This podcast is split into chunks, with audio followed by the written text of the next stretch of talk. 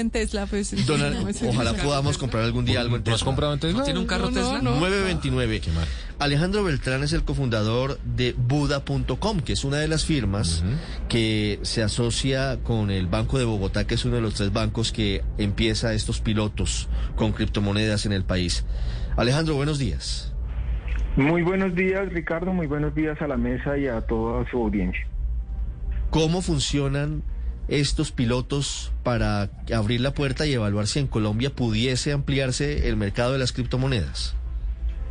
Bueno, los, los pilotos o como llaman en algunos países los sandbox o los ambientes controlados son espacios eh, de prueba donde se experimentan con tecnologías y principalmente innovación financiera.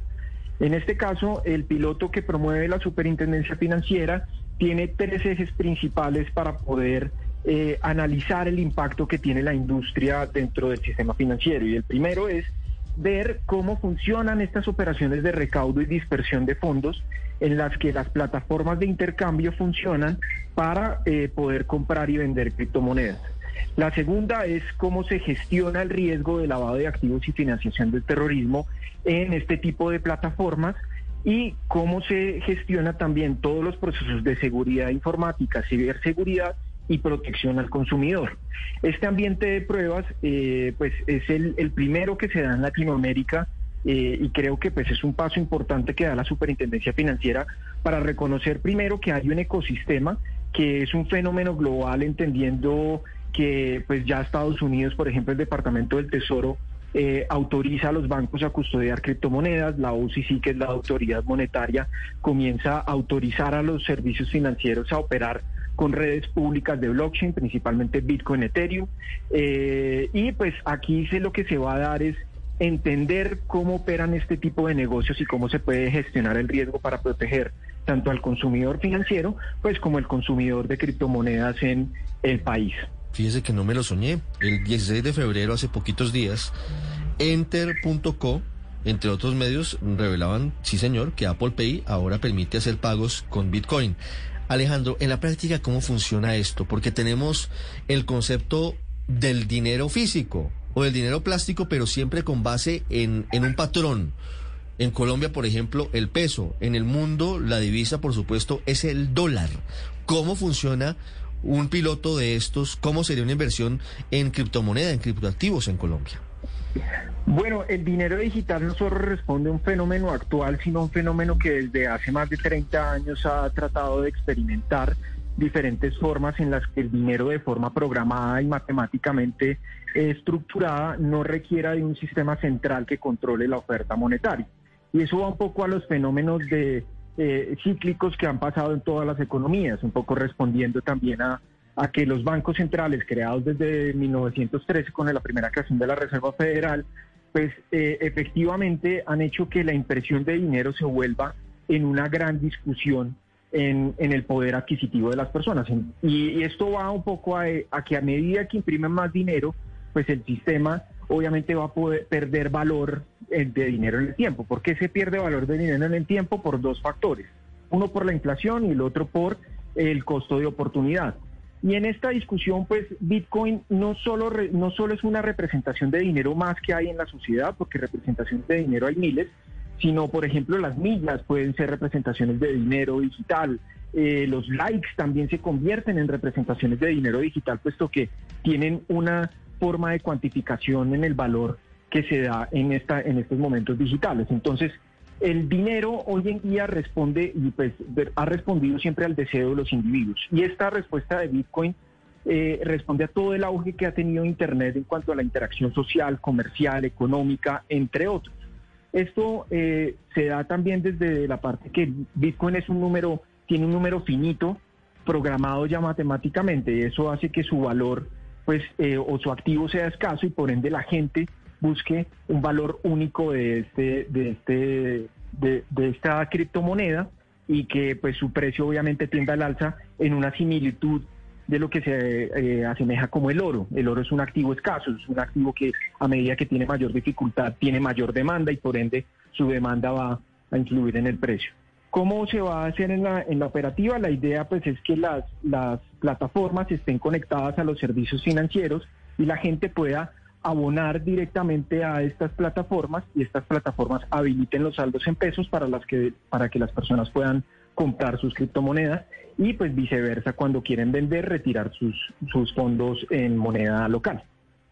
Sí, una de las cosas Alejandro que hace, digamos, difícil esto de las criptomonedas es que es prácticamente imposible rastrear los fondos, hacerle un traseo y mirar el origen de buena parte de ellos. Es decir, la UIAF ahí no tiene muchas uñas y en el mundo cada vez salen más artículos de cómo estas criptomonedas se están prestando precisamente para el lavado de dinero.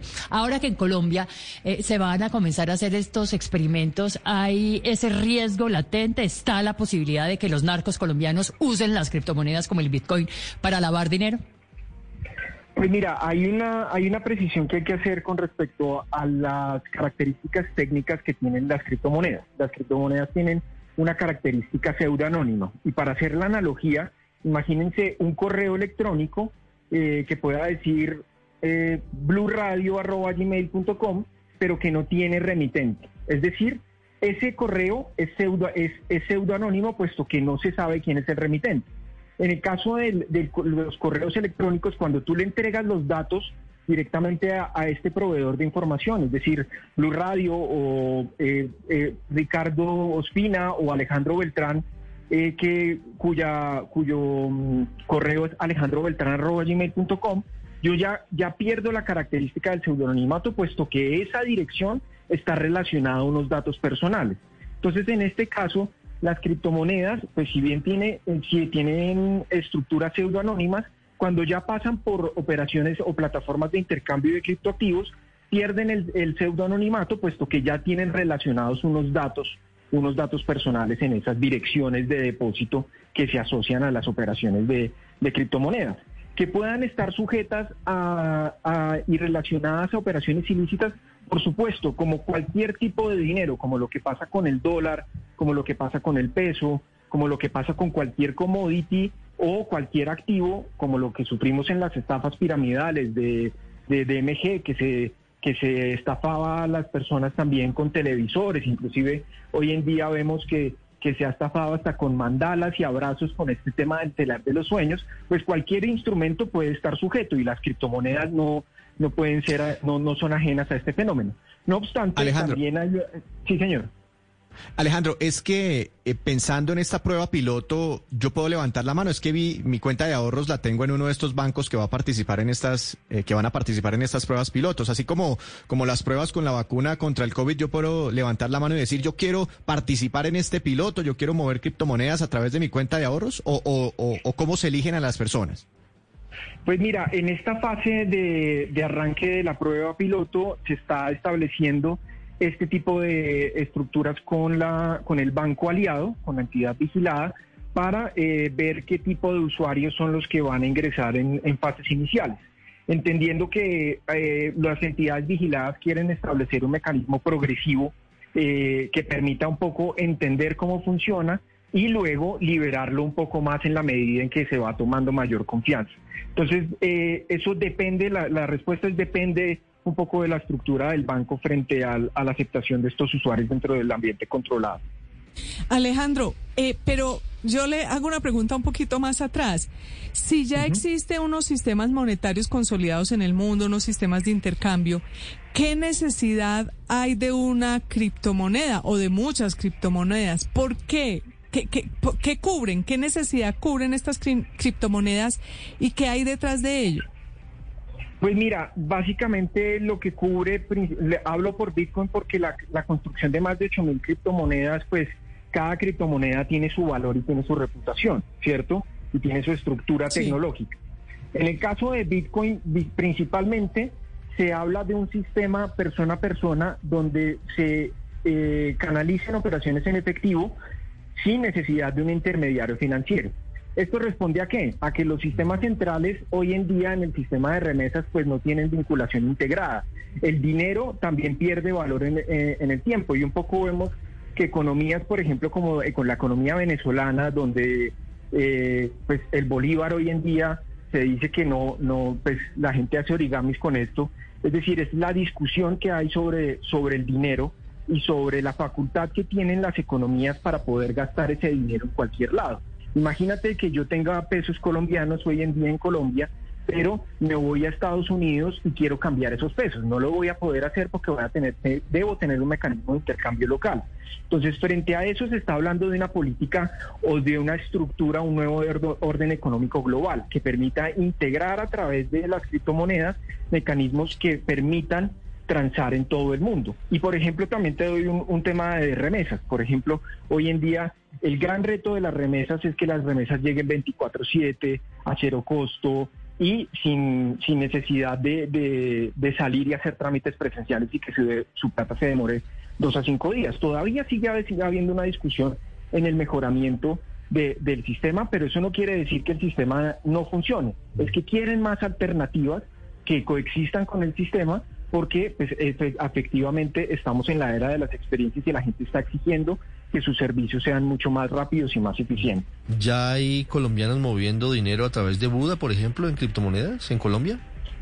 Sí, sí, señor. Actualmente nosotros en Colombia contamos con más de 90 mil usuarios eh, y pues de los cuales más o menos el 30-33% están activos dentro de la plataforma. En el ecosistema de criptomonedas hoy en día eh, Colombia se posiciona como el, noveno país eh, en adopción de criptomonedas, en el índice de adopción global de criptomonedas. Eh, Venezuela se, posiciona como el tercero, Estados Unidos en el sexto lugar. pero Colombia es un actor muy, muy importante en el mapa de criptomonedas a nivel mundial. Alejandro, gracias. Muchas gracias a ustedes. Que tengan un feliz